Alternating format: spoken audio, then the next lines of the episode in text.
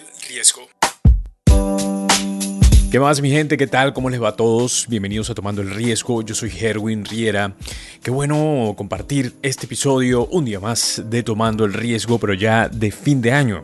Y es precisamente que ya este episodio que estoy haciendo especial es para despedir el año, para despedirme de ustedes y, y para comenzar el próximo año con todas.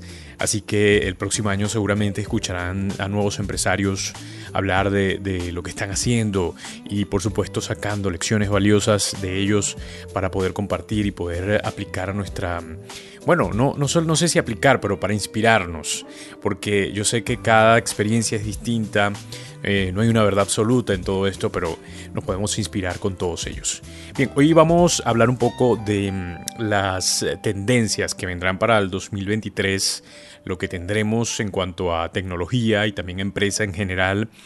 Y mm, y eso es lo que voy a estar tratando en este corto episodio. Pero antes de pasar a las tendencias, quiero recordar un poco lo que hemos aprendido durante este tiempo. Comenzamos este gran podcast en abril, hemos crecido muchísimo en todo este tiempo y estamos muy contentos de seguir creciendo. Así que bueno, hemos aprendido a ver los problemas, a estar más pendiente de los problemas que vivimos día a día, porque posiblemente allí haya una idea de negocio, porque podremos conseguir una solución y a partir de allí crear un, nuestra, nuestro proyecto, eh, tener una vida distinta, pensar y tener incluso un enfoque en nuestra vida.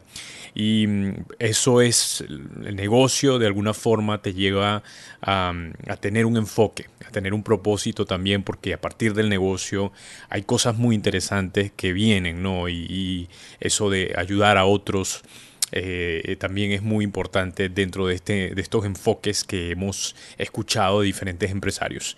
También hemos aprendido sobre equipos y a ver eh, todo esto de las gestiones emocionales, pero no solamente eso, sino a, a cambiar nuestro mindset, a ser personas más resistentes, personas que practican el fracaso porque constantemente lo estamos practicando, rechazos, eh, no nos cae una venta, qué sé yo, nos pasan muchas cosas al mismo tiempo y esto nos aleja un poco de la vergüenza ¿no? y nos hace más atrevidos. Así que eh, todas las experiencias que hemos escuchado es prácticamente esa, como atrevernos más, lanzarnos, darle con todo, siempre te están dando ese consejo, dale, lánzate, hazlo, no lo pienses tanto.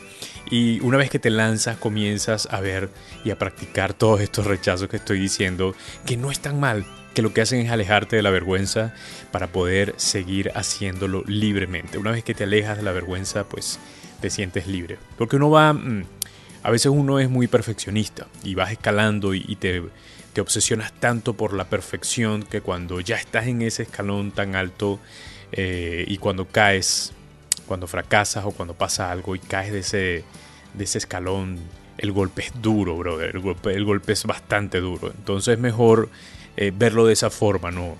Eh, acá se vino también a fracasar, pero el fracaso es un aprendizaje, el fracaso, practicar esto eh, nos hace más fuerte y más libres. Pero bueno, esto es un gran resumen de todo lo que hemos hablado en cada episodio y nada, lo englobo en estas palabras, ¿no? En, en fracaso, libertad, en resistencia, en enfoque, porque sé que cada uno de estos episodios nos enseñaron muchísimo. Bien, ahora sí voy a pasar, porque no quiero que esto sea muy largo, voy a pasar algunas tendencias que vendrán para el 2023. En cuanto a lo tecnológico, vamos a tener lo que se llaman las super aplicaciones. La firma de investigación Gartner predice el auge de las super aplicaciones en 2023. Aplicaciones que combinan los servicios y funciones de múltiples aplicaciones móviles en una sola aplicación. Bueno, la super aplicación está diseñada para unir diferentes funciones como mensajes, pagos o solicitudes de servicio en una sola interfaz de usuario. Esencialmente, los desarrolladores de mini aplicaciones creadas de forma independiente comparten información y datos del usuario, brindando acceso a diferentes aplicaciones a través de un inicio de sesión único. Y acá podemos ver un ejemplo como, no sé, vamos a pensar en, Facebook y Facebook de pronto em, tiene allí en su aplicación eh, una opción para que pagues eh, los servicios de tu zona para que puedas hacer otro tipo de pagos qué sé yo, hay un banco para que puedas hacer otros pagos.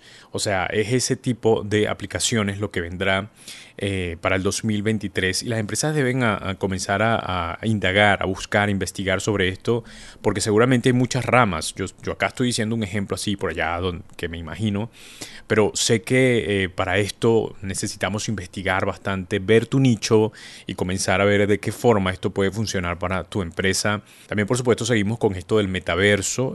En la estrategia de marketing esto va a ser muy importante para el 2023. Así que bueno, para ayudar en el desarrollo de nuevos productos y transformar el negocio es imperativo identificar, examinar y rastrear las tecnologías emergentes. El metaverso puede estar en su etapa inicial de desarrollo, pero se espera que la transición sea tan sustancial como lo analógico a lo digital. Imagínense, esto lo dijo Garner. Algunos expertos predicen que el metaverso agregará 5 billones a la economía global para el 2030.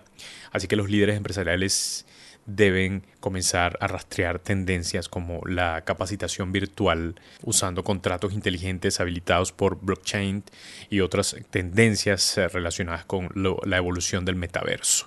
Y he escuchado por allí alguno que otro hablando de eh, lo que propone Apple, que es una eh, como una realidad inmersiva donde te pones tus lentes y puedes entrar a una tienda y puedes ver todo tipo tipo el panita este de mm, eh, Iron Man. Eh, no sé si va a ser tan así, solo, solo son cosas que he escuchado eh, y no quiero asegurar esto, pero está muy interesante si pasa algo como esto, porque vas a poder entrar a una tienda y ver los precios desde tus lentes, las promociones y todo. Es algo parecido, ¿no? No me crean mucho, pero parecido a eso. Eh, bueno, esto es por parte de Apple, pero hay todo un mundo acá también que es importante investigar, buscar, analizar y ver qué es lo que está pasando en este momento.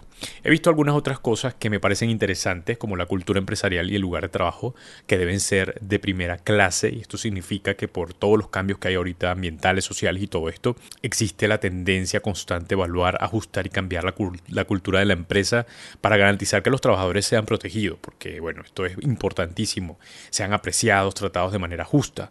La forma en que opera la empresa y la forma en que trata a su personal es crucial, no solo para mantener una fuerza laboral altamente calificada, sino también para obtener nuevos talentos, interactuar con las otras empresas, atraer a inversores, bueno, y, tantas cosas que pueden lograrse a partir de una buena cultura de empresa. Y esto lo hemos hablado mucho también en nuestros episodios, así que bueno, les invito a que busquen allí algunos títulos interesantes relacionados a equipo, que seguramente lo van a ver muy fácilmente. También he visto algo muy interesante que tiene que ver con la experiencia inmersiva del cliente. El 86% de los clientes están dispuestos a pagar por una eh, customer experience superior y hasta 16% de la primera en el precio después de una experiencia positiva. La tendencia de que la tecnología se involucre en proporcionar esto continúa creciendo muchísimo. Y la experiencia en esta alza hacia customer experience ha visto marcas como Adobe que nombran a Chief Experience Officer o eh, jefes de experiencia para garantizar que el customer experience se cubra como una parte fundamental de su estrategia operativa. Y esto lo he visto en muchos, muchas aplicaciones o muchas plataformas como hacen que nos sintamos parte de y agradecidos también, como un sentimiento de agradecimiento porque eh, te metes allí y, de pronto ves recomendaciones que te hacen las aplicaciones muy interesantes como por ejemplo Netflix. Incluso hice un, creo que un episodio de esto, también está por allí, de cómo Netflix hace un buen trabajo con esto de la experiencia de usuario. Y bueno, para esto imagínense, ya hay un cargo allí interesante en el cual la empresa ahora debe estar dedicada y me parece sumamente importante que esto se expanda en, a todos niveles, a todos los niveles, a, toda, a todo nicho o toda, o toda empresa con diferentes enfoques. Creo que esto sería muy interesante. Y bueno, hasta aquí llegamos con las tendencias. La verdad que hay muchas más, pero no quiero hacer esto muy largo. He leído por allí unas que tienen que ver con la sostenibilidad en cuanto al clima y lo ecológico. Pero a veces pienso que también esto hay que... Mm, y hay que hablarlo, ¿no? Y está bien que, que se dé todo esto como una tendencia para que las personas reflexionen, los empresarios y líderes, y busquen si de verdad están haciendo un buen trabajo con el clima. Eh, pero a veces las empresas, y no voy a generalizar, pero a veces sucede que toman esto como parte del marketing y solamente dicen que, tienen alguna función ecológica y todo esto, pero en el fondo no hay algo allí real.